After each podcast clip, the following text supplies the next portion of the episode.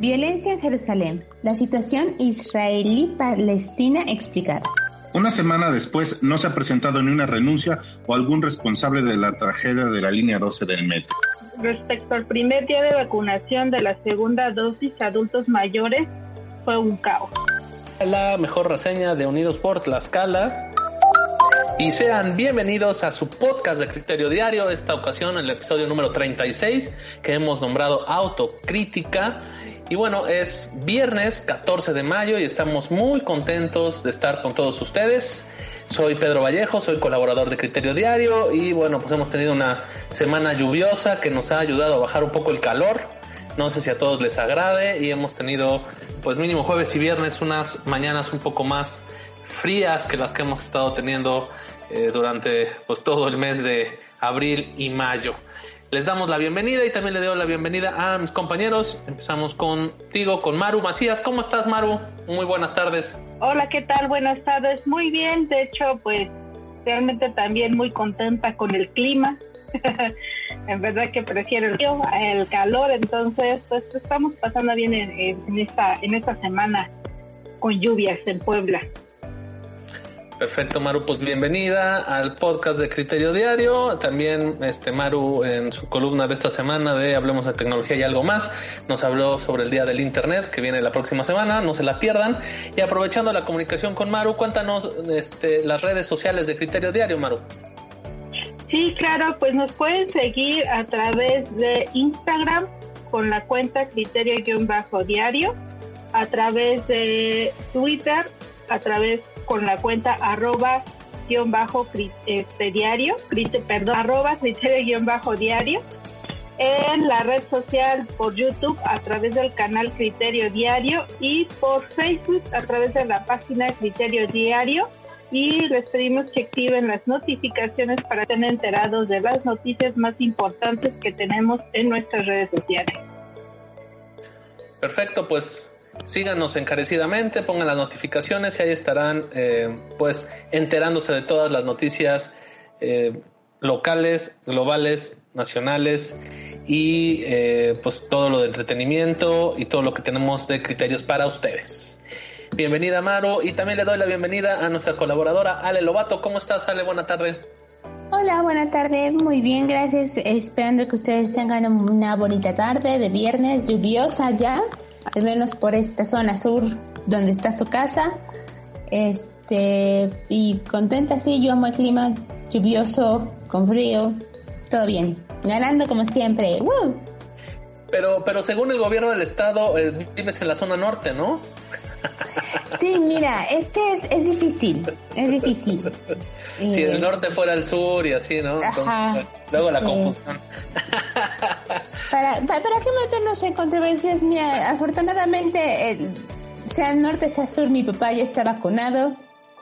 Si el señor gobernador dice que soy del norte, soy del norte, soy del norte.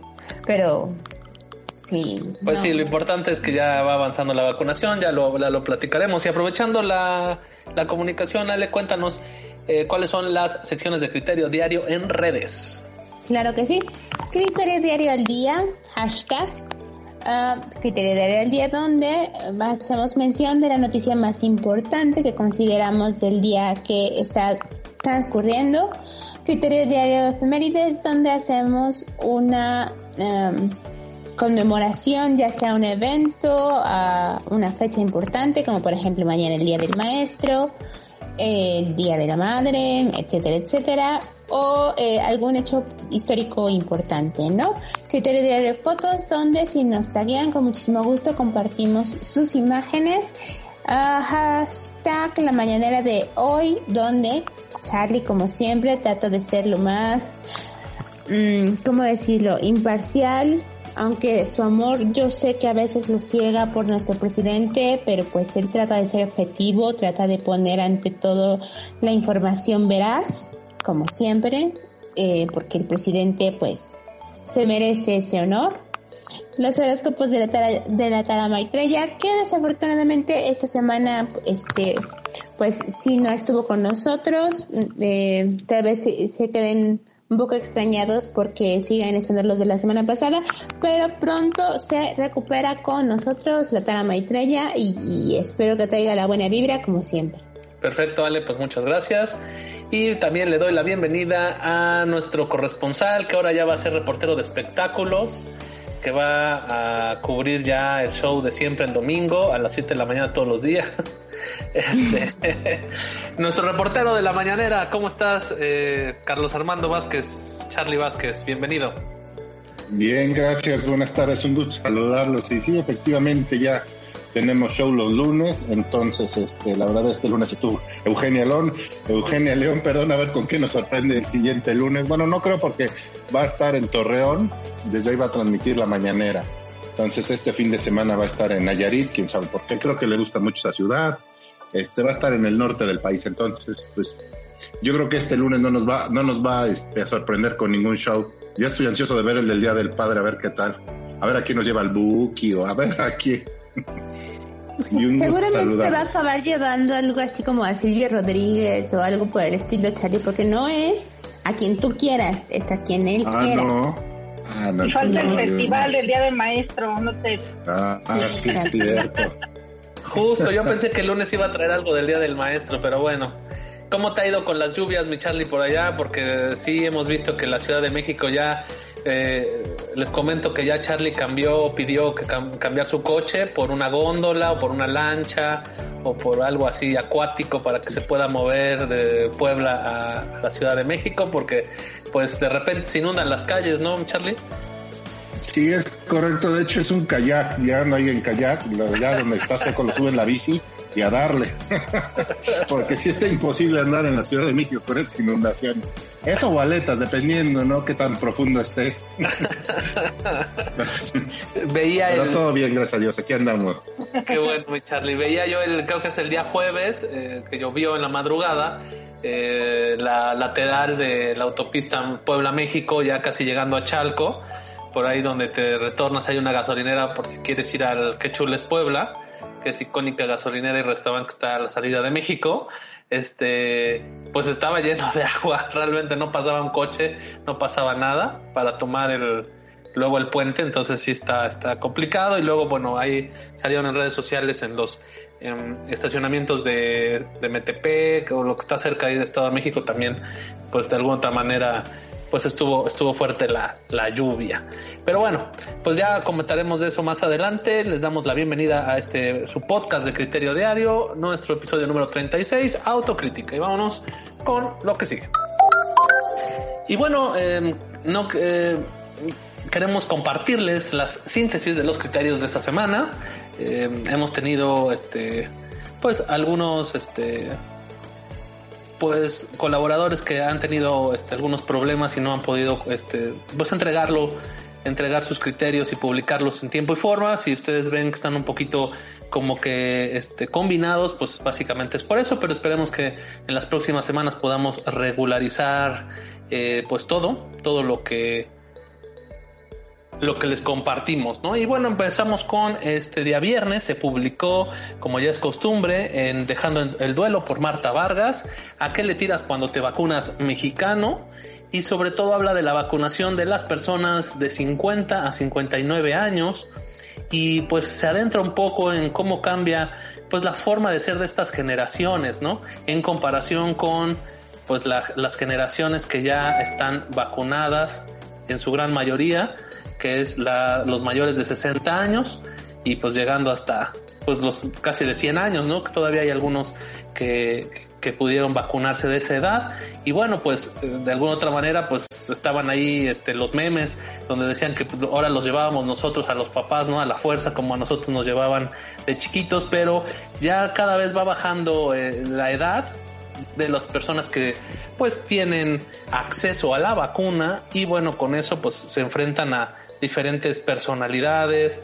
Em, hay unos que no quieren y luego a la mera hora quieren hacer lo imposible porque los vacunen, inclusive pues pedir documentos prestados y etcétera, ¿no? Entonces la verdad es que muy interesante el dejando el duelo de esta semana de Marta Vargas que se llama ¿A qué le tiras cuando te vacunas mexicano? No se lo pierdan. Y pues también el día de hoy en Mente sin Recuerdos, Luis Miguel Ceballos nos compartió entre globos rotos y cancelaciones. En Mente sin Recuerdos de Luis Miguel Ceballos toca también el tema de los globos de oro y de las medidas que la Asociación de Prensa Extranjera prometió aplicar para que todas las estrellas que han tomado o amenazado con tomar acción en contra de la premiación se queden contentas y aunque algunas son bastante lógicas, la mayoría son cosas que sorprendentemente que no se hayan cambiado hace años. Eh, entre ellos, bueno, la inclusión de personas de color en pues los expertos y muchas otras que Luis Miguel Ceballos eh, describe en su criterio de esta semana en Mente sin Recuerdos. No se lo pierda entre globos rotos y cancelaciones. También el día de hoy viernes, en ¿Y tú qué sabes de? Nuestra colaboradora María del Carmen Leiva nos compartió del proceso electoral de sus candidatas y candidatos. Nos encontramos en la mitad de las campañas para, para elegir o reelegir a nuestros representantes y nuestra colaboradora María del Carmen Leiva se cuestiona, siendo un ciudadano de a pie, qué tan difícil es saber cuál es nuestro distrito, conocer a nuestros candidatos, conocer sus propuestas y cierra haciendo una propuesta muy interesante sobre qué información pedirle a nuestros candidatos cuando buscan nuestro voto. Sin duda muy interesante el criterio de esta semana de María del Carmen Leiva en ¿Y tú qué sabes de? del proceso electoral de sus candidatas y candidatos. Y bueno, pasando al día jueves, en Te lo cuento en concreto, nuestro colaborador Enrique Acuña, que ha tenido pues mucho trabajo con esto del tema del metro, nos compartió Línea 12, crónica de un desplome anunciado. En esta semana, Enrique Acuña nos habla del desafortunado incidente que ocurrió en la línea 12 del metro en la Ciudad de México, cómo funciona la construcción de una obra como esa y el por qué es importante hacer responsables a quienes sea necesario por la falta, por la falta de atención a las solicitudes de revisión de la estructura y de cómo una vez más lo barato sale caro cuando los especialistas no hacen su trabajo. Muy interesante. El te lo cuento en concreto de esta semana de Enrique Acuña, línea 12, crónica de un desplome anunciado. No se lo pierda en criteriodiario.com. Y como les decía al principio, en Hablemos de Tecnología y algo más, nuestra colaboradora Maru Macías nos compartió Día del Internet. ¿Ustedes sabían que hay un Día del Internet? Maru Macías en esta ocasión nos cuenta sobre el origen de este día y de las diferentes instituciones que han acordado en conmemorar esta importante herramienta que nos ha cambiado en casi todos los sentidos, a veces aunque no lo queramos. Muy interesante también el criterio de esta semana de Maru Macías en Hablemos de Tecnología y algo más Día del Internet. Y pasando al miércoles en Criterio Pop, nuestra colaboradora Cintia Saiz nos compartió premios a la cuota. Cintia Saiz nos comparte su perspectiva sobre las recientes declaraciones en las que se ha visto envuelta la Asociación de la Prensa Extranjera al hacerse público que está conformada por una escasa o nula diversidad étnica, por lo que ahora se considera una premiación racista. Y aunque podría parecer que tiene sentido, estamos viendo cómo el séptimo arte pierde la autonomía a premiar a los más talentosos y debe premiar por cuota para ser políticamente correctos. De esto nos habla en Criterio Pop de Cintia Sáez, eh, premios a la cuota. Y bueno, pues me quedo hasta acá y como ya es un como ya es costumbre, los criterios del martes y del lunes se los comparto al final del podcast. Y bueno, vamos directamente a los criterios más leídos del 3 al 7 de mayo del 2021 con nada más y nada menos que Carlos Vázquez. ¿Ya estás listo, mi Charlie? Listo, ya tenemos aquí los tres primeros lugares. Perfecto, y bueno, pues vámonos directamente al número 3.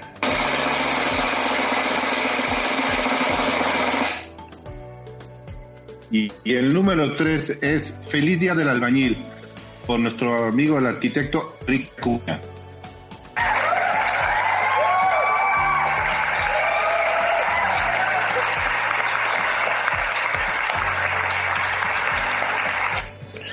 Así es, una vez más, nuestro eh, compañero, amigo y experto en eh, pues temas de construcción, Enrique Acuña, en Te lo cuento en concreto, está en el tercer lugar de los más leídos con Feliz Día del Albañil. Y bueno, la semana pasada Enrique Acuña nos contó cómo se vive dentro del Día del Albañil, que aunque para muchos de nosotros es un día muy molesto porque se lanza una cantidad ridícula y necesaria de pirotecnia, para los trabajadores de la construcción es un día para celebrar que tienen trabajo, que tienen una familia fuera de su familia y que a pesar de que en muchos casos su oficio tiene poco o nulo conocimiento académico, todos sabemos que sin ellos nuestras casas literalmente no serían lo que son. Gracias a todos los trabajadores de la construcción por su labor, a pesar del calor, la lluvia y desafortunadamente la pandemia. Y muchas felicidades también a Enrique Acuña por su tercer lugar en los más leídos del 3 al 7 de mayo con Feliz Día del Albañil. Y vámonos directamente, mi Charlie, con el número 2.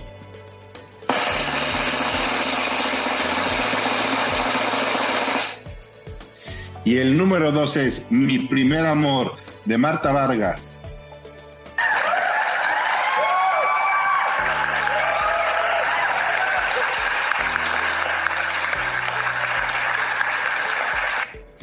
Así es, Marta Vargas, esta vez en el segundo lugar de los más leídos. Y corrijo a mi estimado amigo Carlos Vázquez, es Mamá, mi primer amor.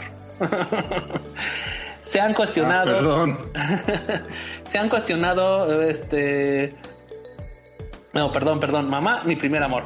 Y bueno, pues Marta Vargas nos habló eh, en un, con motivo del Día de las Madres de pues eh, el papel de nuestras madres en pues el crecimiento y que de cada uno de nosotros y que siempre pues estarán ahí eh, para un consejo, para dejarnos su sabiduría, incluso cuando ya se, va, se hayan ido de pues de este mundo terrenal y seguiremos pues siempre los que los que los que ya no la tengan pues eh, siguiendo su ejemplo y toda su sabiduría.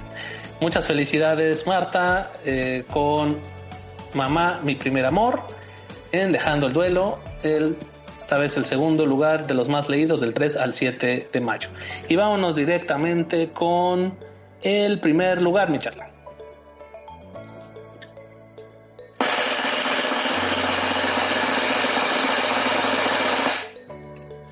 Y el primer lugar es Promising Young Woman de nuestro amigo Ingo Ekobe.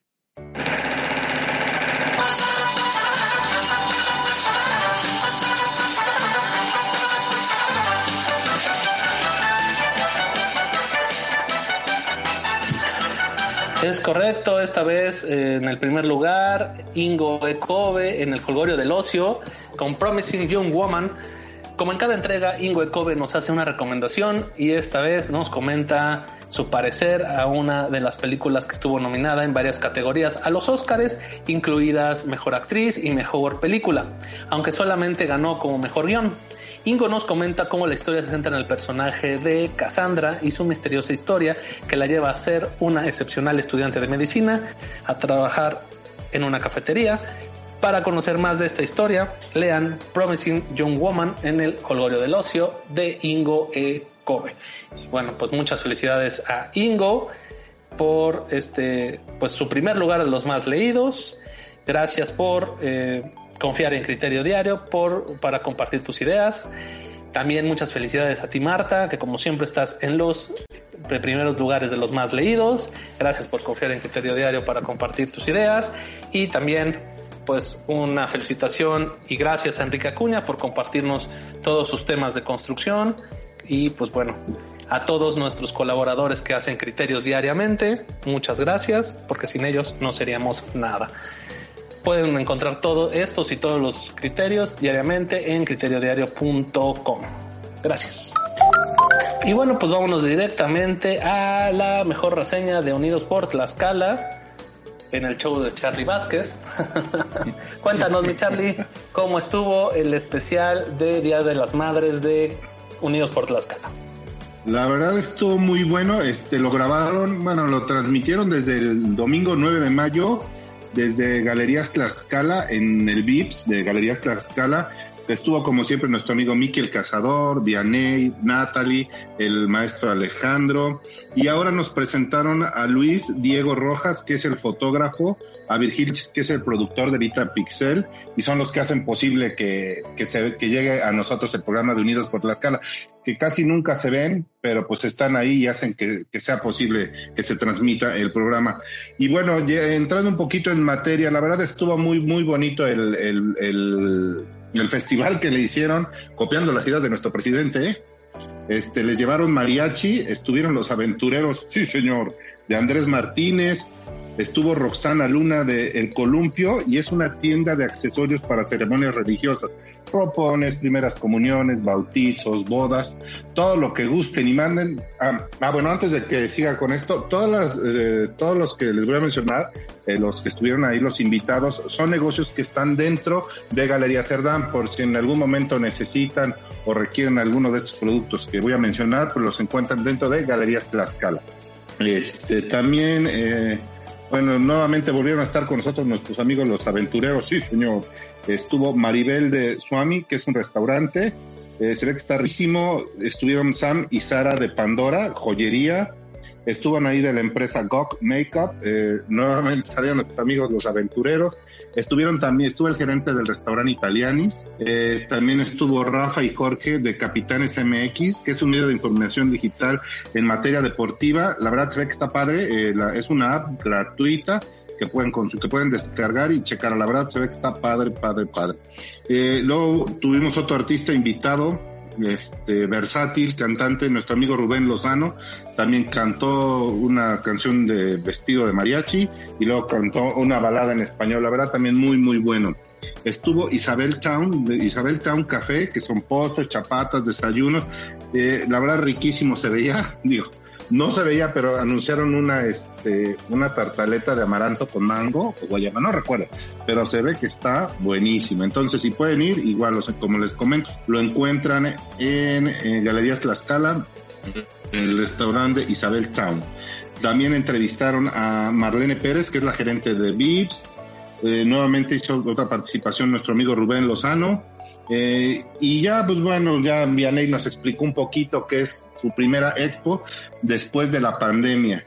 Entonces eh, anunció, estuvo la obra de una pintora, que no mencionaron el nombre, por cierto, para que pues, se cheque y se, le dé el, honor eh, que, merece. Estuvo nuestro amigo Luis Donaldo Galindo de Delirious Cupcake, estuvo Esmeraldo Campo de Nice, estuvo el Jardín Secreto Florería Shop, y eh, nuevamente salió nuestro amigo Virgilio de Vita Pixel para ofrecer sus productos. O sea que fue un programa bastante completo y con una variedad de, productos. La verdad, bastante recomendable. Si no lo vieron, se lo recomiendo en página de Facebook Unidos por Tlaxcala y no se lo pierdan. La verdad es una hora y media que se pasa de volar. Muy a gusto y escuchando mariachi. Y esa es la reseña, mis amigos de Criterio Diario. Perfecto, mi Charlie. ¿Y qué dices? Eh, ¿sí, ¿Sí superó este programa al del Día del Niño o no, como nos había prometido Vianney, o, se quedó corta? No, sí estuvo muy bueno. Eh, es que a mí el del Día del Niño me gustó por el, ilusionista y los payasitos. La verdad, la verdad se me hizo muy, muy padre. Pero vaya, este no, no le pidió absolutamente nada al otro. La verdad, cada vez van evolucionando y va quedando mejor, a mi parecer. La verdad, muchas felicidades. Este, maestro Alejandro, fue broma lo del cuadro de bolsillo. Este, no se vaya a sentir. Es, una broma con todo cariño y respeto. Y si se le nuevamente para bolsillo, no hay bronca, lo puede mandar a criterio diario. También lo aceptamos, aunque sea para colgarlo aquí en la, en la, en la casa. un pues saludo para todos. Perfecto, pues sí, muy interesante el programa de especial Día de las Madres, que ahora fue domingo 9 de mayo. Está disponible en, eh, bueno, pues su página de Facebook de Unidos por Tlaxcala. Y bueno, también ahí verán que el día viernes anterior, me parece, firmaron un convenio de colaboración, tanto Unidos por Tlaxcala, em, Red de Emprendedoras, eh, Jardín del Arte, estos tres colectivos, y eh, bueno, con Galerías Tlaxcala para que bueno, pues hagan cosas juntos, se apoye el emprendimiento, pero también se apoye a los, eh, pues bueno, locatarios locales establecidos que están en la plaza. Por eso, como dice Charlie, bueno, pues ahora mayormente hubo hubo locatarios de la plaza, la verdad es una plaza muy bonita. El día que nosotros fuimos a ver de los primeros programas cómo se grababa de Unidos por Tlaxcala, pues tuvimos la oportunidad de bajarnos a echarnos un cafecito en, en Galerías Tlaxcala y la verdad es una plaza que está muy bien hecha, muy bien pensada, digo, no le pide nada a ninguna plaza del país. Eh, pues bueno, vale la pena apoyar tanto el emprendimiento eh, local como pues también este, pues a las cadenas que vienen y, y las tiendas ancla que pues le meten le meten también dinero y, pues son fuente de empleo no muchas felicidades a Unidos por Tlaxcala y bueno, pues a sus colectivos y a Galerías Tlaxcala por pues impulsar este tipo de proyectos. Y bueno, pues vámonos directamente a las noticias y empezamos como es costumbre con la primera noticia global que está a cargo de Ale Lobato. Cuéntanos Ale, ¿qué nos traes en esta ocasión? Violencia en Jerusalén. La situación israelí-palestina explicada. Cientos de palestinos y más de 20 policías israelíes han resultado heridos en el enfrentamiento en Jerusalén. La última violencia sigue a un mes de crecientes tensiones aunque el conflicto entre Israel y los palestinos se ha prolongado durante décadas. ¿Cómo comenzó? Es un problema de más de 100 años. Gran Bretaña tomó el control del área conocida como Palestina después de que el gobernante de esta parte del Medio Oriente, el Imperio Otomano, fuera derrotado en la Primera Guerra Mundial. La tierra estaba habitada por una minoría judía y una mayoría árabe. Las tensiones entre los dos pueblos crecieron cuando la comunidad internacional de la, le dio a Gran Bretaña la gran tarea de establecer un, hogar nacional a Palestina, en Palestina, perdón, para el pueblo judío. Eh, para los judíos es su hogar ancestral, pero los árabes también, palestinos, también lo reclaman como su tierra y se pusieron, se opusieron a la mudanza. Entre las décadas de 1920 y 1940, el número de judíos que llegaron ahí creció y muchos huyeron de la persecución en Europa y buscaron una patria después del holocausto de la Segunda Guerra Mundial. También creció la violencia entre judíos y árabes y, contra el dominio británico. En 1947 la ONU votó a favor de que Palestina se dividiera en estados judíos y árabes separados y que Jerusalén se convirtiera en una ciudad internacional, más o menos como funciona el Vaticano. Este plan fue aceptado por los líderes judíos, pero rechazado por la parte árabe y nunca se implementó. La creación de Israel y la catástrofe. Israel reclama la totalidad de Jerusalén como su capital, mientras que los palestinos reclaman a Jerusalén Oriental como la capital de un futuro Estado palestino. Estados Unidos es uno de los pocos países que reconoce el reclamo de Israel sobre toda la ciudad. En los últimos 50 años, Israel ha construido asentamientos en estas áreas, ahora donde viven más de 6.000 judíos. Los palestinos dicen que son ilegales según el derecho internacional y son obstáculos para la paz, pero Israel lo niega. ¿Qué está pasando ahora? Gaza está gobernada por un grupo militante palestino llamado Hamas que ha luchado contra Israel muchas veces. Israel y Egipto controlan estrictamente las fronteras de Gaza para evitar que las armas lleguen a los Hamas. Los palestinos de Gaza y Cisjordania dicen que están sufriendo debido a las acciones y restricciones israelíes. Israel dice que solo actúa para protegerse de la violencia palestina. Las cosas se han ido intensificando desde el comienzo del mes sagrado musulmán del Ramadán, a mediados de abril de este año con enfrentamientos nocturnos entre policía y los palestinos.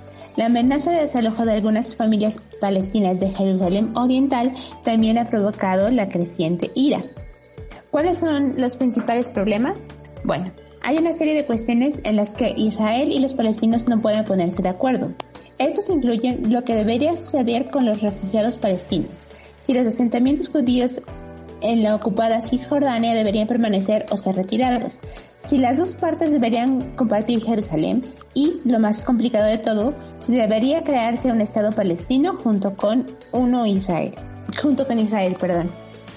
las conversaciones de paz se llevan a cabo de forma intermitente durante más de 25 años, pero hasta ahora no ha resuelto el conflicto. Las muertes continúan aumentando, con al menos 83 personas muertas ahora en Gaza y 7 en Israel. Israel ha sido atacado con 1.600 cohetes y ahora está considerado una posible operación terrestre en Gaza. Refuerzos han sido enviados a las fronteras. Las autoridades de Gaza, que están controlando por el grupo militares Hamas, Dicen que muchos civiles han muerto, incluidos 17 niños. Israel dice que las decenas de los de muertos en Gaza eran militares y que algunas de las muertes se deben a los cohetes disparados desde la misma Gaza. Las fuerzas de defensa israelí dijeron que habían atacado objetivos de Hamas más de 600 veces. Dijeron que habían atacado casas y negocios utilizados por militares y una escuela de Hamas está que Hamas está utilizando para ocultar un túnel terrorista. El jueves, el ejército israelí presentó planes para una posible ofensiva terrestre en Gaza, que debe ser aprobada por los jefes del ejército y varios niveles de gobierno antes de que comience cualquier operación. Bueno, se llevó a cabo esta operación, quisiera hacer la aclaración. Ayer se, se presentó el plan, sí se llevó a cabo. Israel también ha convocado a 10 campañas de patrulla fronteriza de reserva para ayudar a abordar a los peores disturbios entre las comunidades árabe y judía en muchos años. Los líderes políticos israelíes han pedido calma tras la ola de violencia callejera. El presidente Reuven Rivlin describió los estallidos de disturbios eh, en varios pueblos y ciudades como una guerra civil sin sentido. Más de 400 personas han sido arrestadas, algunas de tan solo 13 años, dijo la policía israelí. Y pues bueno, esta situación es una historia que, aunque traté de hacerlo una sinopsis muy muy pequeña, es una es un conflicto ya de miles de años casi. Eh, por un título que es bastante extraño de entender, pero al mismo tiempo creo que el más importante que puede haber, que es el pueblo elegido por Dios. Al final de cuentas, ese es, el verdadero motivo por el cual se pelea el pueblo musulmán con el pueblo judío y también un poco ahí nos metemos los católicos cristianos, aunque solo seamos de nombre, pero pues al final de cuentas eh, el problema está en la división de Jerusalén como punto central porque ahí se encuentran eh, las principales eh, estructuras de las tres religiones, que sería el muro de las lamentaciones para el pueblo judío, eh, el templo, ah, el templo del monte, más bien la mezquita del monte, que es donde se supone que se elevó el profeta Mohammed de la religión islámica o musulmana y también está la Catedral del Santo Sepulcro para los cristianos. Entonces, pues sí, obviamente Jerusalén es un punto muy importante para la historia de la humanidad. Desafortunadamente, pues este tipo de situaciones hacen que sea muy conflictivo y muy difícil para uno como extranjero que vaya a esa ciudad sin, sin temer por su vida, ¿no? Pero quería darle esa cobertura porque es una situación que se mantiene y se ha mantenido durante años, pero desafortunadamente porque quién sabe en este momento está, eh, pues vamos, eh, más bien estamos todos en el mundo esperando a ver en qué momento hay un cese al fuego, porque definitivamente una solución no creo que llegue a ver. Sí, claro. Digo, es un tema que, como bien dices, ya tiene mucho tiempo. Eh, antes, eh, bueno, no sé si les pasaba con sus familiares, amigos eh, cercanos, ya que son más, más grandes, ¿no? Por ejemplo, mis tías, este, personas como de, esa edad, luego, pues lo que querían era en sus años ya de retiro, aunque sea hacer un viaje a Jerusalén y, y conocerlo, ¿no? y pues yo conozco mucha gente que pues sí iba y, y pues no se, no se, no se traía la mejor experiencia, ¿no? Precisamente por todo esto que, que dices, pero bueno, se podía llegar y todo, o sea, no había, digamos que no había fuego, ¿no? Este, entre, entre, las, entre los estados. Entonces, pues ahorita sí está recrudeciendo. Ayer veía un, un video, ¿no? Este, de cómo estaban haciendo como home office. Bueno, estaban teniendo clases a distancia a unos niños, los están grabando, bueno, está la maestra viéndolos por ahí y en lo que están como que bailando y haciendo cosas, ¿no? Son niños pequeños, pues de repente escuchan cómo cae una bomba y pues se tienen que, que tienen que correr a cubrirse, ¿no? Entonces esa es la, la triste realidad que se vive este, en, en, ese, en ese lugar del mundo en este momento, ¿no? Complicado y ojalá, bueno, ya varios eh, líderes mundiales se han estado pues pronunciando no al respecto y pues también falta ver no muchas veces pues por ahí a veces el papa podría podía anteriormente pues entrar un poco a, a calmar los ánimos.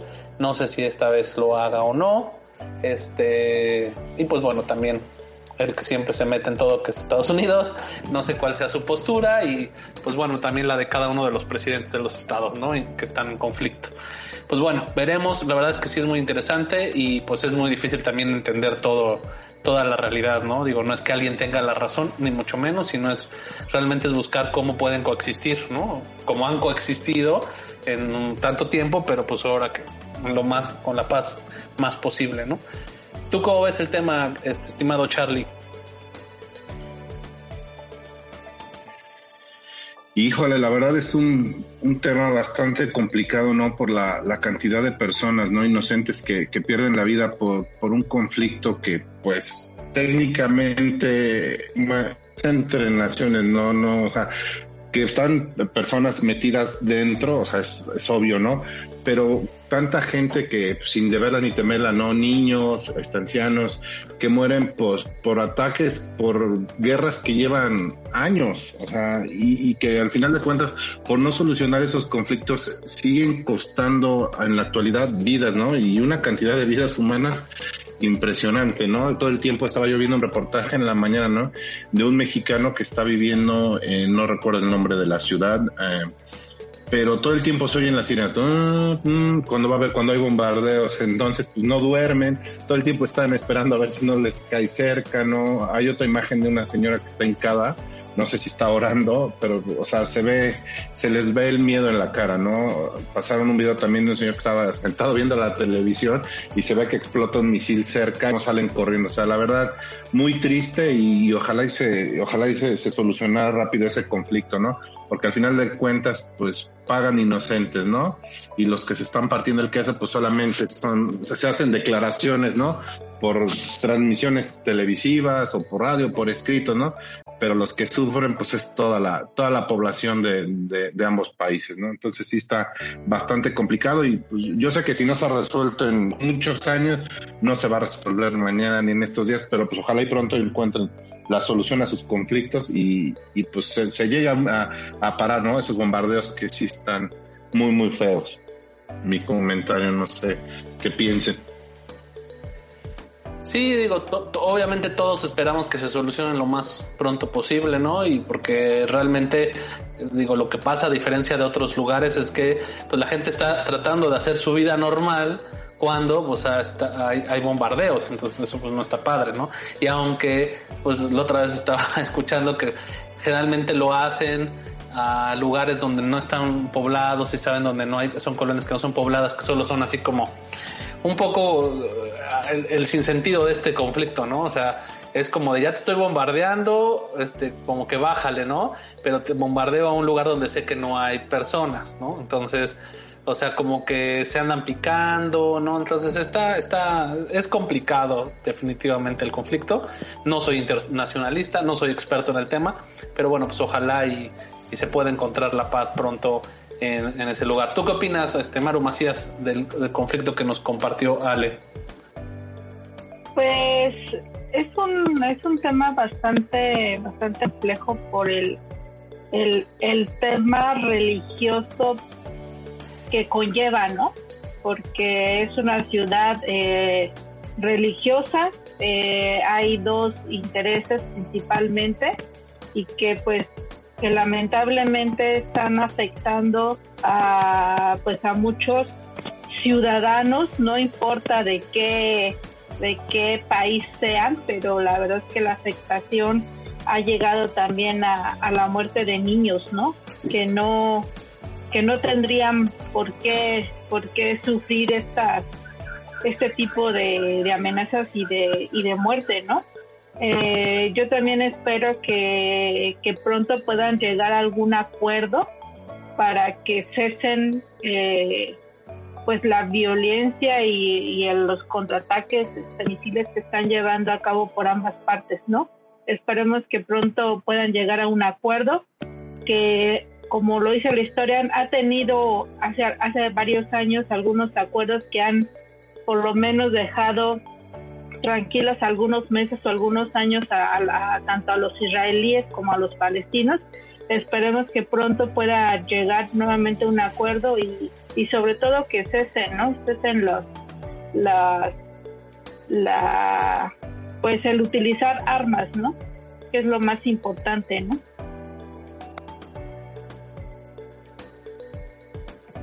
Sí, claro, pues esperemos que, que pronto, que pronto se, se pueda solucionar el conflicto y le seguiremos dando eh, pues seguimiento.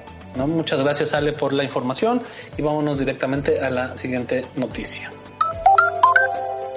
Y bueno, vamos directamente a la noticia eh, nacional con nuestro eh, corresponsal de la mañanera, Charlie Vázquez. Cuéntanos, Charlie, ¿qué nos traes esta semana? Claro que sí. Una semana después no se ha presentado ni una renuncia o algún responsable de la tragedia de la línea 12 del metro. Ha llamado la atención que a casi una semana de la mayor tragedia de la historia del metro de la Ciudad de México no hay ningún cese de funcionarios, renuncias o algún responsable detenido. Recordemos que el hecho de la línea 12 dejó 26 personas y más de 70 con lesiones. Algunos de ellos siguen luchando por su vida, mientras que otros quedaron con algunas limitaciones físicas de por vida. Por su parte, la jefa de gobierno de la Ciudad de México, Claudia Sheinbaum, ha justificado el por qué no ha removido o solicitado la renuncia de la directora del metro, Florencia Serranía, ya que debe hacerse una investigación o peritaje que determine lo que ha ocurrido antes de señalar a posibles culpables. Esto ha causado indignación entre la clase política nacional y la población, ocupando las redes sociales para exigir justicia y castigo a los culpables. Por su parte, el Partido Acción Nacional presentó una denuncia de hechos ante la Fiscalía General de la República contra Marcelo Ebrard, ex jefe de gobierno de la Ciudad de México, que mandó a construir la línea 2. Claudia Sheinbaum, actual jefa de gobierno de la Ciudad de México, y Florencia Serranía. Hasta el momento no hay ninguna autoridad detenida.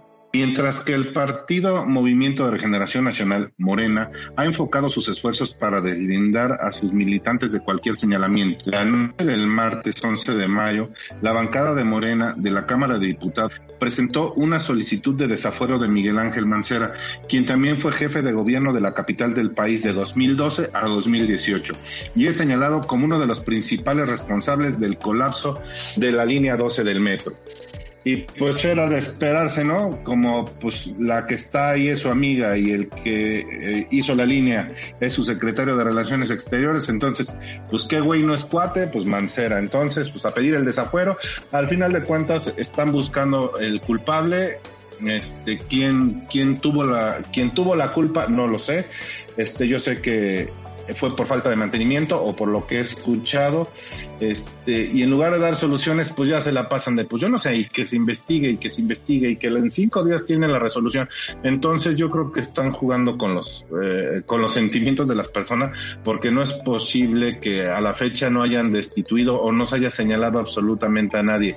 Digo, no es por echar al partido que está en el gobierno federal, pero si hubiera sido otro caso, el presidente ya hubiera estado duro y duro y duro y duro, así como está con las tarjetitas de, apoyo que en Monterrey, así estaría en la línea 12. Pero pues como somos cuatitos, somos amiguis, aquí no pasa nada y pues todo con calma y que se investigue conforme se, se tiene que investigar y que se lleve el tiempo que se tenga que llevar, ¿no? Entonces, pues mientras que, eh, como dices tú, Peter, el dicho ese de que aplica la ley a los bueyes de mi compadre, entonces, pues él, mientras sean sus bueyes, pues no pasa nada, ¿no? A todos los demás se les pega y se les da con todo. Y a su gente, pues no se le juzga, no se le puede criticar, porque piensan que lo atacan como todo lo que pasa en este país, ¿no? Si estás a favor de él, estás bien, si estás en contra, eres uno liberal, conservador, hijo de Porfirio Díaz o de no sé quién. Entonces, pues la verdad sí está complicado y ojalá se llegue una resolución pronto para las personas este, que están hospitalizadas, porque pues también no hay medicamentos, no se les da una respuesta, no, no, no hay no hay nada, ¿no? O sea, no se ve que es algo que les preocupe ni que les corra la vida, ¿no? Entonces, pues ojalá y pronto haya una resolución para todas esas personas que están esperando una respuesta, ¿no? No sé qué opinen. Sí, complicado el tema del, del, tema del metro. Em, pues obviamente es, todos pensábamos que iba a ir contra Mancera, ¿no? Aunque Mancera es la persona que le recibe a Marcelo Ebrard, al gobierno de Marcelo Ebrard y desde ahí donde se está agarrando la gente de Marcelo, diciendo, bueno, y Mario Delgado, que ahora es presidente de Morena, siendo que eh, pues el gobierno de Mancera le recibió entera satisfacción la línea 12.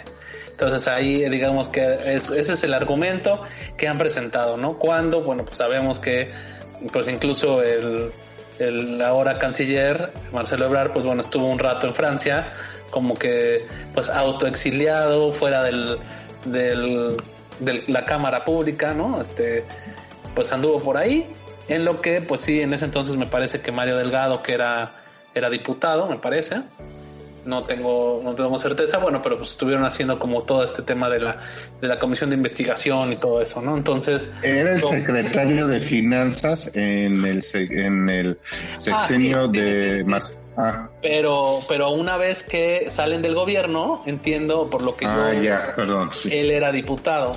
De hecho, porque recuerdo mucho cómo hacían las mesas este, y pasaban en las noticias de la noche cómo pasaban los avances y pues la verdad es que pues entre priistas, panistas contra perredistas pues se agarraban del chongo y justo estaban ahí con el tema de que iban a ser Morena y que López Obrador se iba a salir del PRD. Entonces estaba todo esto como muy efervescente. Y eh, pues de hecho, hubo una comisión y hay, me parece que son como 43 servidores públicos que fueron sancionados por esa línea, pero bueno, al fin y al cabo, pues sí, los máximos responsables, pues tienen que ser, este, pues yo creo que tiene que ser, digo, no sé qué vaya a decir el peritaje, ¿no? O sea, el peritaje tendría que, que arrojarnos buenas cosas o, las razones de las causas de por qué eh, pasó eso. O sea, de verdad, para que se te caiga algo, digo, eso lo podríamos algún día platicar con Enrique Acuña, pero de verdad, para que se te caiga algo debe de estar muy mal hecho, ¿no? O sea, de verdad debe de estar muy mal hecho para que eso pase, ¿no? Y bueno, de ahí están los sismos, ¿no? Los múltiples sismos que pues si dañaron, pues tenían que haber dado mantenimiento, ¿no? Entonces, pues tampoco puede ser de que, ay, no entiendo cuál sea la lógica de culpar a, a Mancera, la verdad, porque pues al fin y al cabo es el único, o sea, la única lógica es la que tú dices, que es el único eslabón que no es su cuate, ¿no? Aunque hay cosas en los tiempos que no da. Ayer justamente en el radio estaba escuchando al director del metro justo cuando estaba Mancera y entonces dice, bueno, yo puedo responder mientras yo estuve, que son estos años, tan tan. De ahí en fuera, pues yo no voy a responder por algo que no, que no pasó a consecuencia de mis actos y bueno, pues tiene, tiene un punto, ¿no? Entonces, pues bueno, veremos cómo se desarrolla. Lo que sí, o la intención de seguir hablando del tema es que no se nos olvide, que sepamos que está ahí, porque aparte pues suena como muy ventajoso, ¿no? Que el peritaje lo van a dar una semana después de la elección, ¿no? Sí, como que hay, no sé, me da mucha suspicacia, ¿no? ¿Tú cómo ves el tema, Ale Lobato? Pues mira, primero que nada quiero decir que ojalá me muera después de que una o dos personas me hayan dicho hija de Porfirio Díaz como insulto, porque sería la cosa más maravillosa del mundo, me llenaría de orgullo que alguien me gritara, eres una hija de Porfirio Díaz. Pero bueno, fuera de eso, este, ok, entiendo la necesidad de, de encontrar a los responsables, por supuesto, es necesario, es, es justicia, que creo que es lo que el pueblo de México en general está esperando. Pero ok, los meten a la cárcel, los sancionan, los inhabilitan. ¿Y luego qué? ¿Qué pasa después de eso? Nada, absolutamente nada. ¿Los podemos castigar con nuestro voto? Sí. ¿Puede haber un cambio en eso? Sí, pero eso ya pasó. Eso ya, ya no se puede arreglar. Lo que a mí me causa todavía molestia es que tengan la, la cara dura de no darles una mejor atención a las personas que siguen hospitalizadas, que siguen esperando eh, algún tipo de, cobertura del seguro que se supone que todos los pasajeros del metro tienen. Eso, eh, de eso no hablan. ¿Sí? No hablan de que hay gente que sigue luchando por su vida. Esos son los que importan. Ya después le, metes no sé cuántos millones va a ser para pagar el peritaje noruego, Charlie. No sé si tengas el dato fresco o a la mano. 20 millones, 20 millones. No, 20 millones. Esos 20 millones, ¿por qué no los reparten entre la gente que perdió a, su mamá, a su hermano, a su hijo, a quien sea, a quien esté incapacitado para trabajar a partir de, este accidente. O sea, ese dinero debería ir a la gente de México, no a peritaje que al final de cuentas no va a resolver absolutamente nada.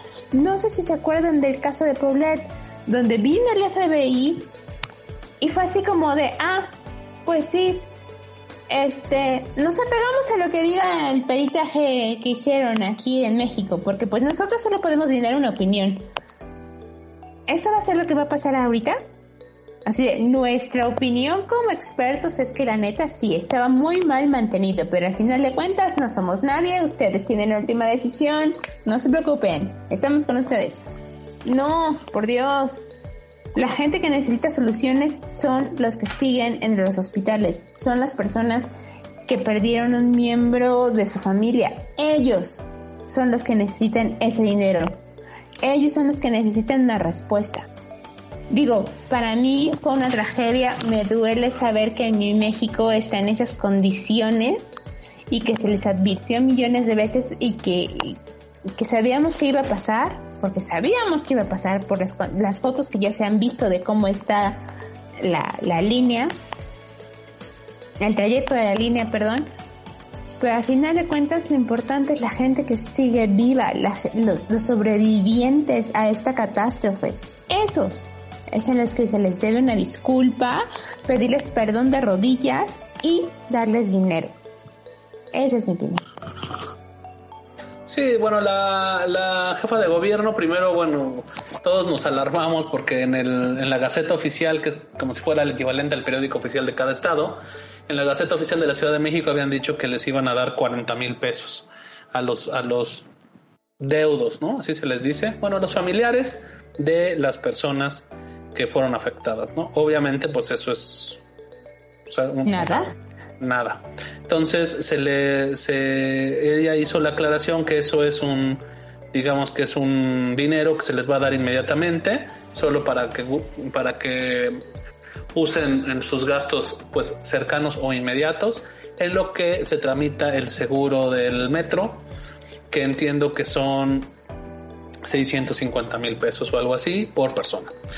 Obviamente eso también en redes sociales se ha manejado que pues digamos que en un tema pues, de la magnitud y equiparando y comparado con otros temas, ¿no? con otros seguros, tal vez privados y todo eso, pues que una indemnización, pues por decirlo justa, serían 6 millones de pesos, no, 700, no 650 mil pesos o casi 700 mil pesos con las dos con las dos bonificaciones que daría el gobierno.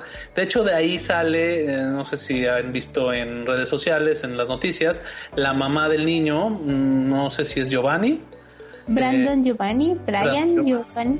Bueno, el niño, bueno, el, más chico, el niño que perdió este, la vida, que iba con la pareja de su mamá a comprarle el regalo del 10 de mayo y que pues desgraciadamente pues bueno, falleció en el accidente, eh, pues ella sí está ya demandando al metro y a la Ciudad de México para que le den pues la indemnización que pues eh, digamos que sería justa, que es como lo, muy cercano a los 6 millones de pesos por, por por el daño, ¿no? Entonces, pues veremos, veremos en qué, en qué acaba, digo, ojalá y como bien dices, bueno, se le dé eh, lo que le corresponda a, a, a, los familiares de los fallecidos, pero sí sobre todo que se pues que se apoye mucho a los a los sobrevivientes, ¿no? Porque pues muchos van a quedar pues digo, no van a estar al 100% después del accidente y seguramente después van a tener algún, algún tema, más allá del psicológico, el físico, seguramente pues van a tener algunas secuelas y eso es lo que se debe dar el acompañamiento que pues que, se merecen, ¿no? ¿Tú cómo ves el tema, Maru? En tu, en tu pues alma mater, este fue tanto tiempo la Ciudad de México para ti. Sí, pues fíjate que que algo que concuerdo con lo que han comentado es que primero se debe de dar la atención, continuar con la atención a los sobrevivientes, porque de hecho también en una entrevista que dio la mamá de, de este niño Brandon Giovanni, mencionó que tuvo que sacar a su esposo, ¿no? Del hospital porque no tenía ni siquiera los medicamentos para poder seguir o que se pudiera recuperar su esposo. Entonces creo que lo tuvieron que mover a, a un hospital privado para recibir la atención que se merece, ¿no? Entonces, si es así con esta persona, imagínate con las, creo que son 68 más o menos que estaban hospitalizados, ¿no? Creo, si no mal recuerdo. Entonces, ¿qué está haciendo de todas esas eh, personas, ¿no? Hay quienes han perdido ciertas eh, partes de su cuerpo, entonces, ¿qué va a pasar con esas personas, ¿no? Creo que lo primero que deben de hacer es verificar y validar que están recibiendo la atención médica correspondiente y obviamente también se tiene que dar el seguimiento para saber quiénes son los responsables de esta pues accidente, ¿no? De, de la línea 12 y obviamente pues pues todo marca que es el principal, ¿no? El principal que quería que hasta que que saliera, se inaugurara antes de que saliera de como jefe de gobierno. Por eso se apresuraron también muchos temas de la construcción para que antes de que él se fuera se inaugurara, ¿no?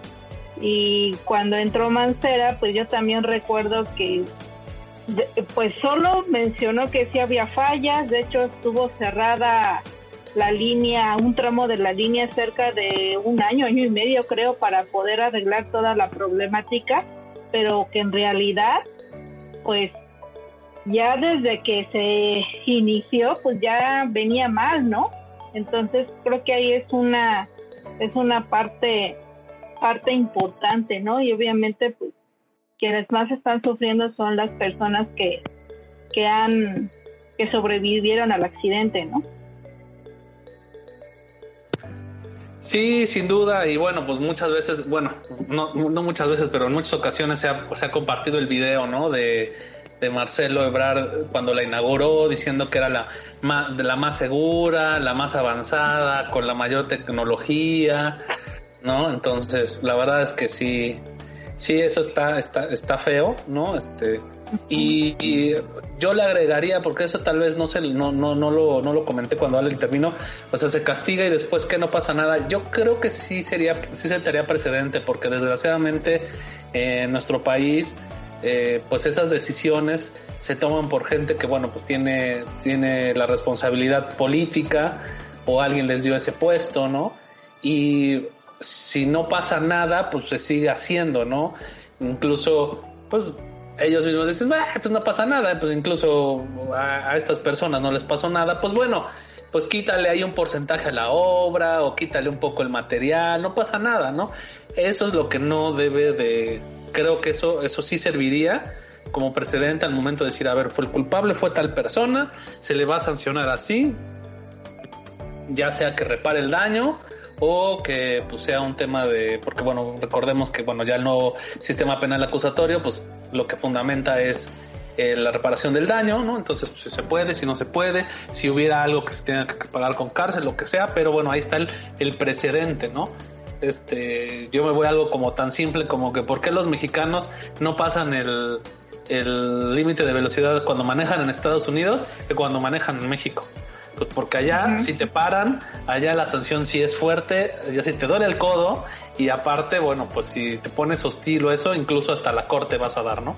Entonces, te este, digo, no por un tema de, ay, te van a meter cadena perpetua por, por, por excederte, pues no, obviamente no es así, no funciona así su sistema, pero si vas con un juez, ¿no? Para cosas como este, pues comunes o violaciones comunes y entonces va y te cuestiona y te dice que por qué lo haces, si hay reglas, que las reglas para la convivencia y que te advierte que si lo vuelves a hacer va a haber una sanción más fuerte y que si lo vuelves a hacer te quita la licencia, ¿no? O dependiendo de tu estatus migratorio ya no te dejan pasar. O sea, todas esas cosas que pues aquí pues no pasa nada, ¿no? Digo, pues desgraciadamente en eso somos muy laxos y la gente pues lo sigue haciendo, ¿no? Entonces si hubiera algo, una pena un poco más fuerte, pues yo creo que sí mínimo influiría que lo, bueno, sí influiría en que pues lo piensen dos veces, ¿no? Yo, yo quiero pensar.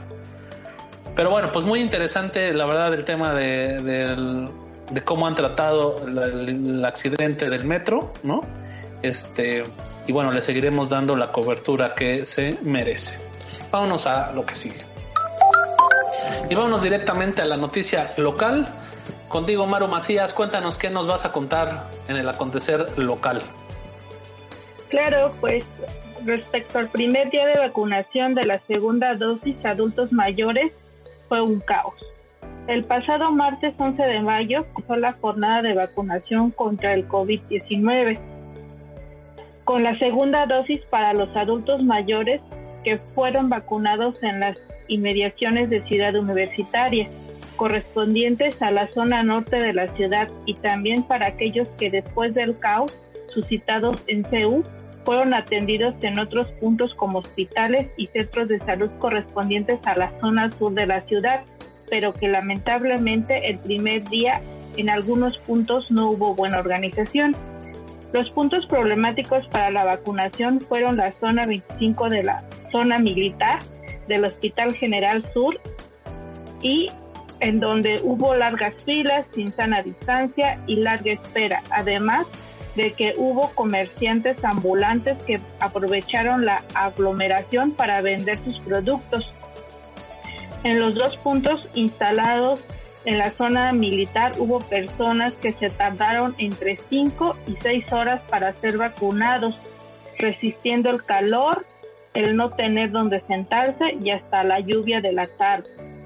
Ante la mala organización hubo una camioneta de carga que casi atropella a una persona de la tercera edad que estaba en la fila para completar su vacunación en la zona militar. Por lo tanto, ante todos estos inconvenientes registrados, la Secretaría de Salud de Puebla informó que para el segundo día de vacunación cambiarían a otras sedes para brindar una buena organización para que sea más ágil y segura para los adultos mayores. Todos los adultos mayores que les tocaba en, el punto de la rampa de la zona militar serían reubicados eh, hacia el Hospital de Especialidades de Vistat, la Unidad Médica Familiar número 2 de Vistat y en la clínica del INS, la UME o la Unidad Médica Familiar 55 de Amalucan, con la cual en los dos días posteriores se vio una visible mejoría.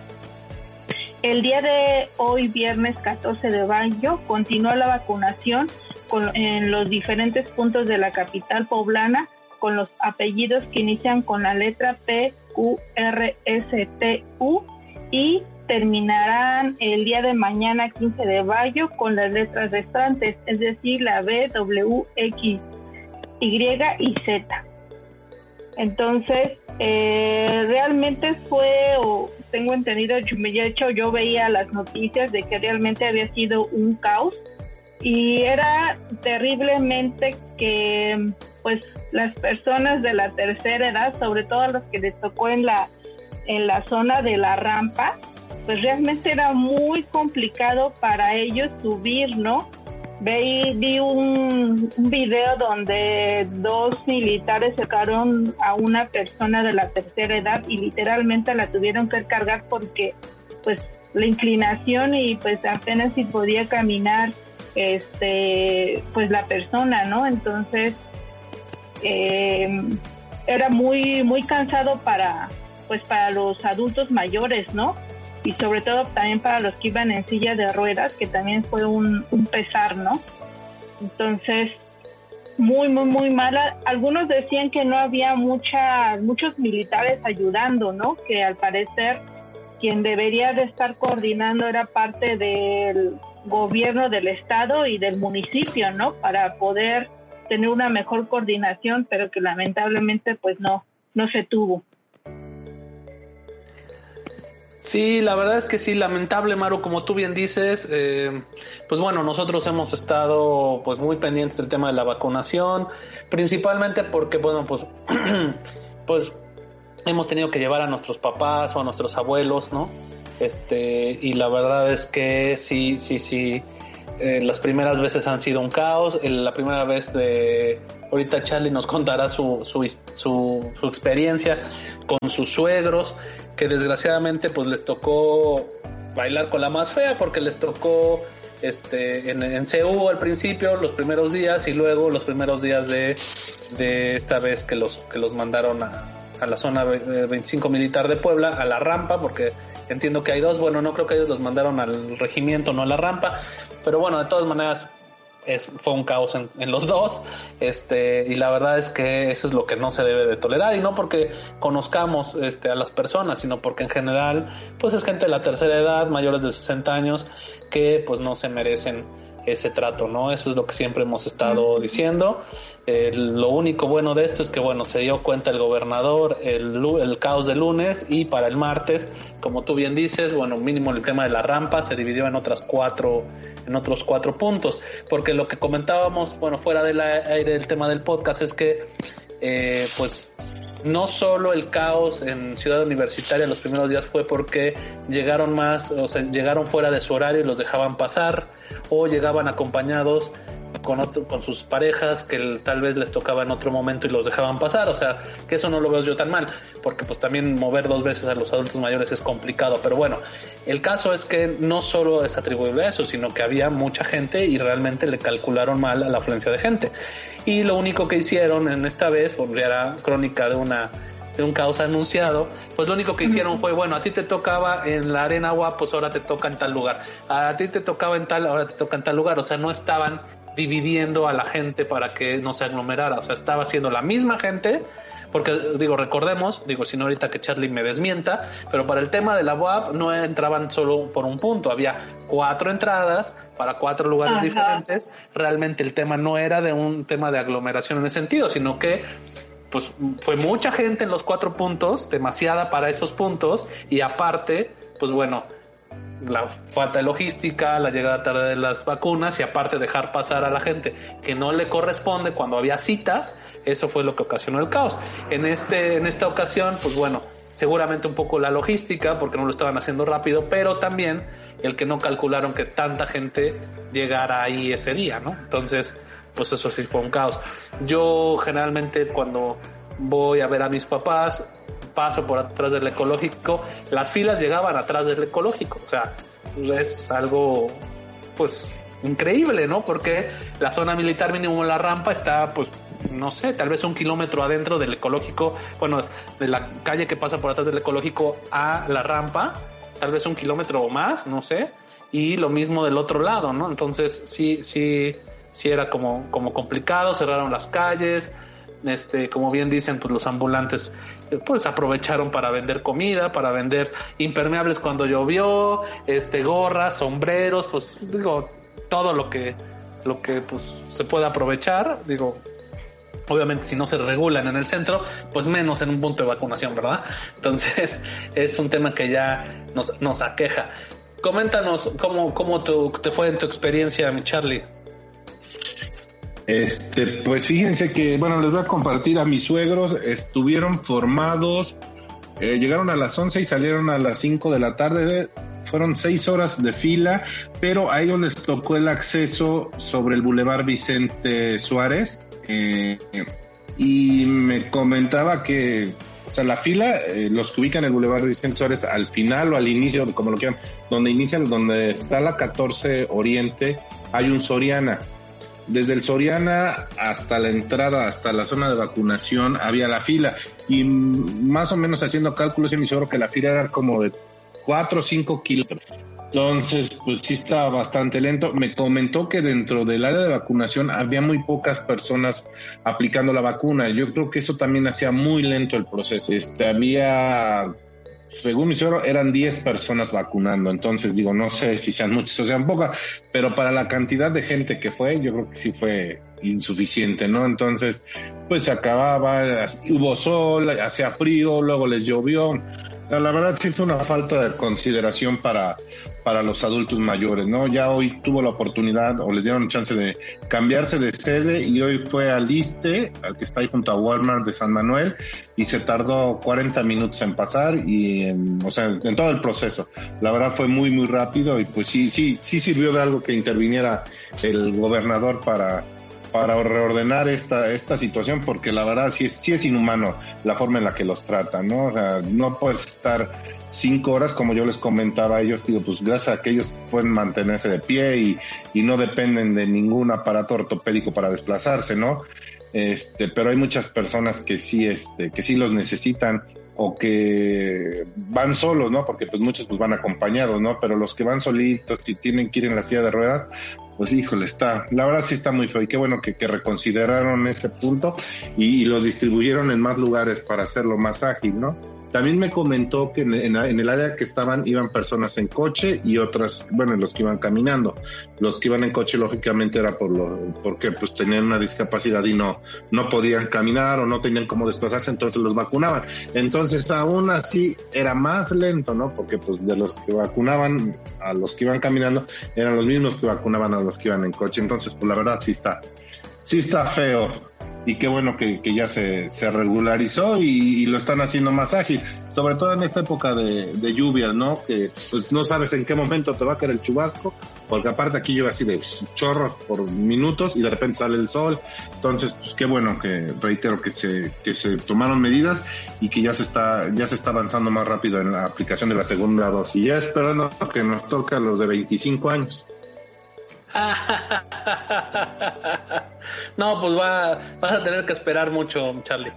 Este, pero este sí, la verdad es que sí, a mí me compartieron, este, pues bueno, eh, unos, unos profesores, ¿no? Unos maestros, eh, amigos de mi papá, que la verdad, este, pues igual, ellos, a ellos sí les tocó en la rampa, ellos llegaron más temprano que tus suegros a las 10 de la mañana y, y salieron más tarde que tus suegros, llegaron a su casa en San Manuel a las 7 de la noche. De hecho, pues nos comentaron que bueno, pues la fila pues tremenda y que justo cuando llegabas a un punto de la rampa para que no o sea, habían hecho una logística que para que no subieran por la rampa las personas mayores, los subían a un camioncito un microbús, un camión. El problema es que pues el camión pues también lo retacaban sin sana distancia, ¿no? Tengo ahí una foto que pues parece la parece el ruta en hora pico, ¿no? Entonces, pues también no tiene mucho caso exponerlos así y los subían hasta el punto de vacunación, los bajaban, los vacunaban y luego bajaba otra vez el carrito, o sea, mmm, la verdad es que sí un poco complicado. Este, como tú dices, no no no es no es la manera correcta de tratar a nuestros adultos mayores. Eh, la verdad es que sí, sí, qué feo que sea así. Me da gusto que, bueno, que en otros puntos, pues este, seguramente ahorita nos comentará Ale, pues bueno, una hora, dos horas máximo, y pues ahí puedes, este, pues vacunarte sin mayor problema. El, tema aquí es que, este, pues sí está un poco complicado, ¿no? Este, hacerlo así. Este, danos tu punto de vista, Ale. Pues mira, eh, la vacunación de mi papá se realizó en uno de los nuevos puntos de, reasignación, eh, que fue en el Hospital de Especialidades del ISTEP. La verdad es que en la primera dosis nos fuimos pues con la desconfianza un poco de que no sabíamos cómo iba a estar la logística, cuántas horas íbamos a estar ahí en la primera dosis nos tardamos una hora 20 minutos desde que se formó hasta que salió, ya después de haber esperado, de que lo vacunaran, de todo. Y la verdad es que quedamos pues bastante sorprendidos y contentos. Y en esa segunda dosis, tomando en cuenta que ya habían dicho que iba a haber más gente por la reasignación, nos fuimos más temprano, dijimos, bueno, ya lo que, lo que sea, lo que Tlaloc nos nos mande se la habían recibido con tal de que ya esté vacunado mi papá. Uh, sí había más gente, sí la fila era más larga, pero afortunadamente la logística era muy rápida. Estaban dividiendo la fila en segmentos de 50 personas y cada 50 se hacía un corte, este, y ya no entraban. Se reacomodaban esas 50 personas, eh, se les recibían los papeles, se pedía de antemano durante la fila que en el CURP se pusiera eh, si la persona era hipertensa o diabética, la edad, dónde había recibido la primera dosis, si era en CU o en el hospital de especialidades, y este qué vacuna había recibido. Eh, lo cual no entendí por qué, si de cualquier forma estaban con megáfono diciendo que solamente se estaba aplicando segunda dosis de Sinovac. Pero bueno, el chiste es que también lo tienes que anotar en el CURP y eh, afortunadamente eh, todo el proceso por circunstancias ajenas a mi papá, aunque no lo crean, fue muy muy rápido. Eh, tuvo la fortuna de que bueno, la fortuna para mi papá, la desgracia para una señora, aunque realmente al final de cuentas que caramba tenía que estar haciendo la señora ahí, quién sabe. Eh, resulta que a una señora que iba acompañando a su mamá, me parece que fue, la pararon y le dijeron, señora, este, usted mm, eh, se va a vacunar. No, vengo con mi mamá.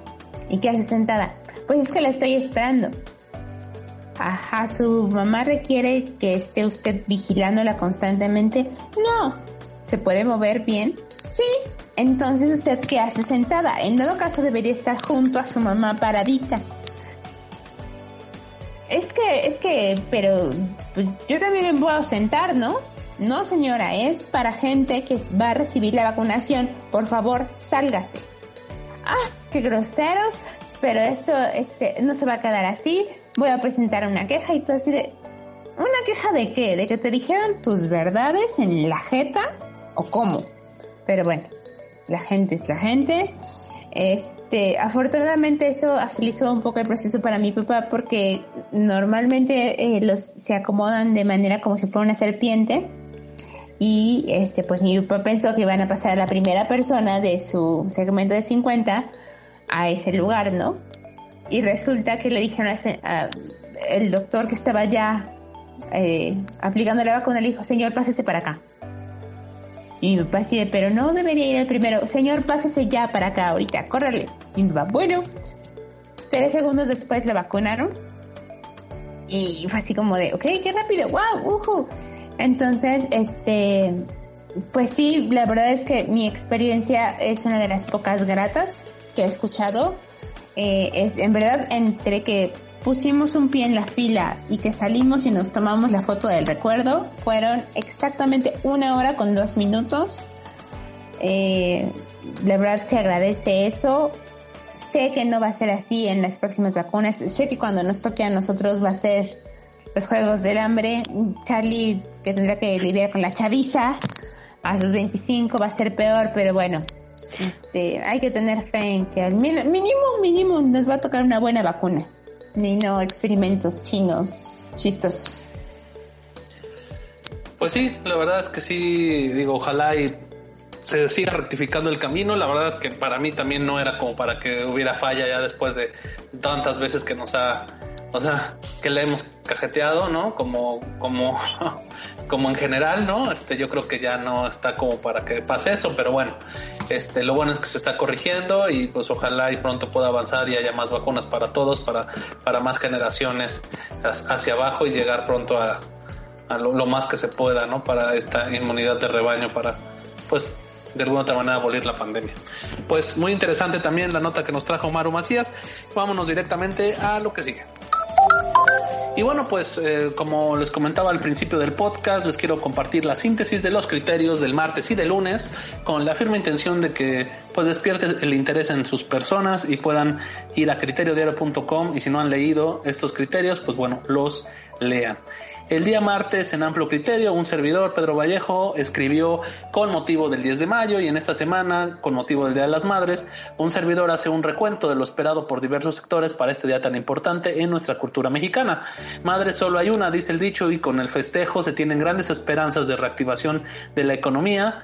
Finalmente menciono algunos datos en los que debemos mejorar como país para que la brecha entre hombres y mujeres, también madres, se reduzca.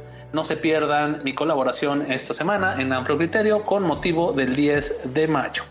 Y bueno, también eh, pasando al día lunes, en, se me vino a la mente en un especial para el Día de las Madres, Laura Góngora nos compartió Dime qué mujer eres y te diré qué vino bebes.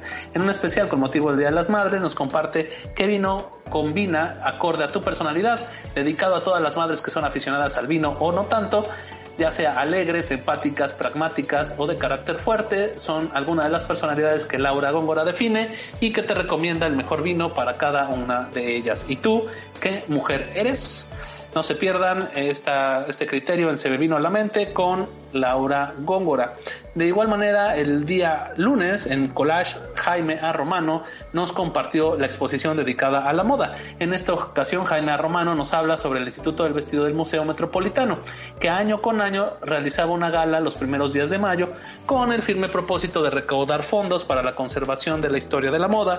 Y aunque muchos podrían considerar a la moda como algo ajeno a su realidad inmediata, la verdad es que a todos, de una u otra forma, nos ayuda a expresarnos. No se pierdan la exposición dedicada a la moda por Jaime Romano en su collage de esta semana.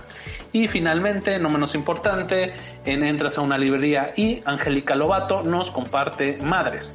En conmemoración del pasado 10 de mayo, Angélica Lobato nos habla sobre los diferentes libros que hay para cada etapa del embarazo y después para varias etapas de la crianza de un pequeño o pequeña. Y como son un negociazo para los autores de estos, como Heidi Murkoff, que ha editado el libro ¿Qué esperar cuando se está esperando? desde 1984 y fue nombrada una de las 100 personas más influyentes del mundo según la revista Time en el 2011.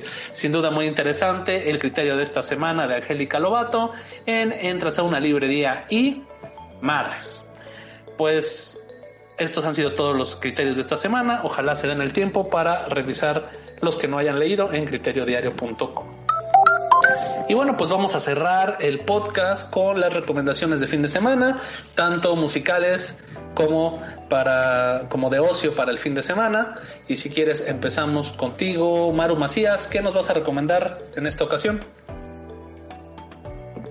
Sí, claro, pues eh, les recomiendo otro anime, El Mundo Secreto de Areti, que es un relato de una diminuta inquilina que se hace amiga de un niño humano, para ella considerada como un gigante, y que deberá esconder a su familia de los gigantes humanos porque no pueden coexistir los dos juntos.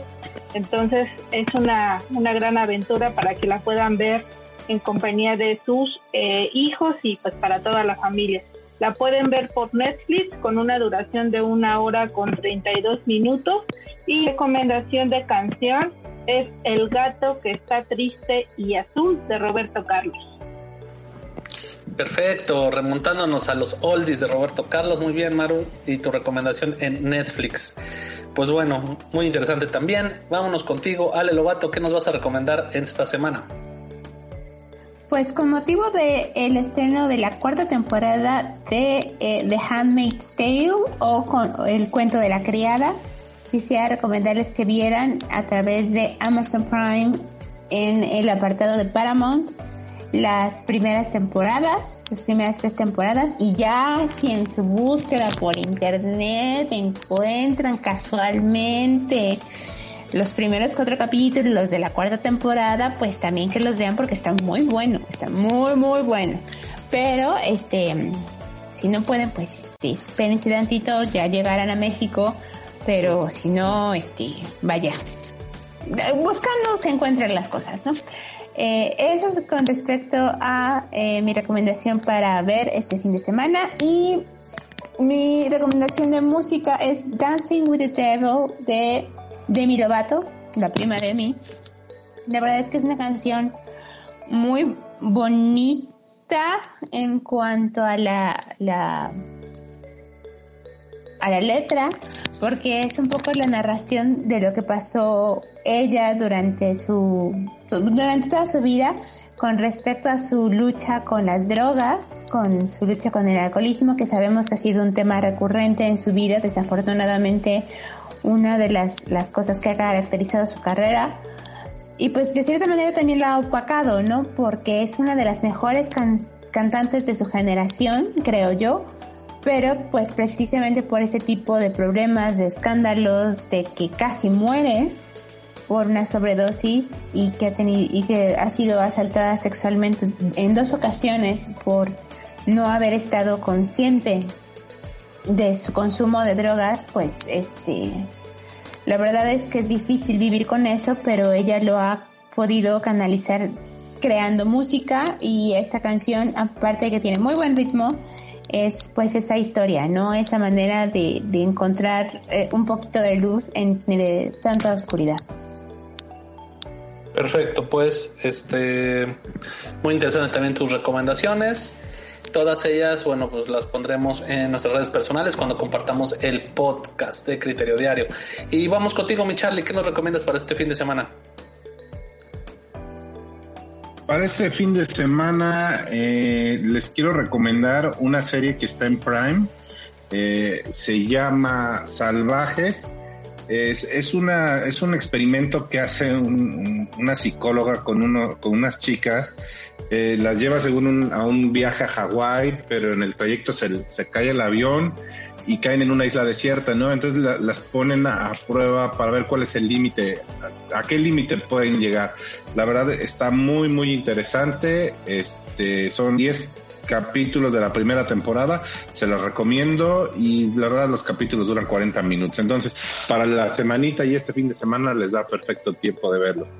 Y de canción es una cumbia argentina que escuché el otro día y la verdad me gustó el ritmito. Eh, el grupo se llama Damas Gratis y la canción se llama Me vas a extrañar. La verdad está bastante buena, se la recomiendo, escúchenla. Está bailable para los que somos bailadores de corazón. Ajá. Este, muy, muy padre. muy, muy buena la canción. Bueno, me gustó. ahora, ahora, no me hagan montón. Para los que bailan. Para los que bailan, nada. Pero los ojos. Los ojos. Está muy bien, entonces, pues bueno, todas las recomendaciones también de Carlos Vázquez estarán en sus redes sociales cuando compartamos el podcast. Y bueno, pues finalmente yo les recomiendo para la playlist de Criterio Diario la canción ya clásica que se llama Piel Canela, pero esta vez la versión de pues un artista joven que se llama Mi Sobrino Memo que es, bueno, pues es un artista, pues que tiene esta, como esta fusión entre eh, México-americano y pues la verdad es que tiene un tono de voz como muy peculiar, por lo cual pues seguramente se van a dar cuenta que no es un mexicano nativo, ¿no? Pero pues este, la verdad es que está muy, muy interesante la, la nueva versión de Piel Canela de un clásico, se las recomiendo, dense el tiempo para pues escucharla. Y con el tema de, bueno, de ocio, de fin de semana, les quiero compartir la serie No hables con extraños, que se encuentra en Netflix. La verdad fue una de las series que, pues, acompañó mi pandemia el año pasado. Es una serie de suspenso. Eh, son ocho capítulos, es una serie eh, inglesa, de hecho pues todo se, se desarrolla en un pueblo en Inglaterra, entonces este, la verdad está muy interesante y pues mucho suspenso, ¿no? Empieza con pues un, una, una extraña, eh, pues aborda a uno de los protagonistas cuestionándole sobre secretos de su esposa. Entonces, pues la verdad es que, eh, pues como buen esposo, ¿no? Y como el general de los hombres, pues no le cree, ¿verdad? A la, a la mujer, pero la mujer se eh, dedica a, pues de alguna otra manera, este, pues meterle la duda y con ciertos, ciertos pues eh, hechos que se van dando, pues él también entra como en una paranoia de suspenso y de que pudiera hacer lo que le están diciendo, ¿no? La verdad es que está este, muy interesante, te tiene al filo de la, del asiento hasta el final. El final es obviamente inesperado, nunca lo piensas, entonces la verdad a los que les guste las series de suspenso, para estar ocho capítulos en suspenso, pues esta, esta serie No hables con extraños, muy recomendable, eh, es mi recomendación de esta semana. Y bueno, pues hemos llegado al final del podcast, no sin antes agradecerles que estén con nosotros este, este tiempo cada semana. Y bueno, pues vamos a ver si nuestros compañeros quieren agregar algo más en lo que nos vamos despidiendo. Muchas gracias, Maro Macías.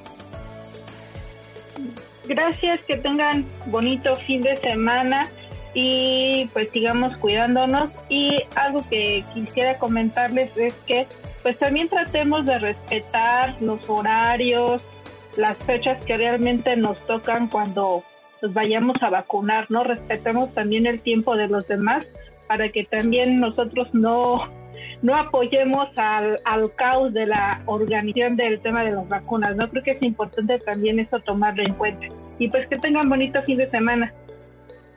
Claro que sí, buena recomendación. Eh, la verdad es que este el cambio empieza en uno, aunque suene trillado, pero el cambio empieza en uno. Muchas gracias, Ale Lobato. Gracias a ustedes, que tengan bonita tarde, tomen buenas decisiones, por favor, sigan usando cubrebocas y lo más importante, porque se nos está empezando a olvidar, la sana distancia. Es muy, muy importante la sana distancia porque nosotros podemos tener las mejores intenciones, los mejores hábitos, pero quién sabe qué demonios esté haciendo el de enfrente. Así que por favor, cuídense. Pues sí, y pues también recuerde que estamos en México y que la vacunación apenas ahí va y que no vamos tan avanzados como en otros países, no estamos en el primer mundo, no estamos en Estados Unidos, sigue ocupando el cubrebocas, muy importante también. Eh, pues muchas gracias también Charlie Vázquez. Gracias a ustedes por compartir parte de su viernes con nosotros y que tengan buen fin de semana y no se olviden de apoyar a las poderosísimas Águilas del América que el día de ayer sufrimos un pequeño descalabro. En tres nos dieron un baile espantoso, pero todavía quedan 90 minutos y ojalá se logre remontar el marcador y si no, que por lo menos jueguen porque no tuvieron perdón de Dios Pero bueno, este, y recordarles que pues mañana juega a los aficionados del Puebla de la Franja. Mañana es el partido de vuelta aquí en el Estadio Cuauhtémoc a las 6 de la tarde. Y los que no puedan ir al estadio pues, lo van a transmitir en TV Azteca. Y a las 8 de la noche, mañana también, el partido de Cruz Azul Toluca. Y el domingo Monterrey Santos y América Pachuca. A los que son pamboleros de corazón, pues ahí tienen dónde van a ser y los horarios de los partidos del día de mañana y el domingo. Perfecto, mi Charlie. Pues sí, no se pierdan la liguilla del fútbol mexicano, que bien o mal, pues es nuestro fútbol, es lo que tenemos acá. Entonces, es lo que hay. Es lo, es lo que hay, donde tal vez a veces el bar es el único. La depresión. Es el único lugar en el mundo que el bar es más malo que los árbitros. Pero bueno. Aquí nos tocó vivir. Ni modo. no pues muchas gracias a los tres y muchas gracias a todos los que nos escuchan eh, cada viernes en Criterio Diario, en el podcast. Y bueno, pues esperamos estar con ustedes el próximo viernes. Hasta luego. Adiós.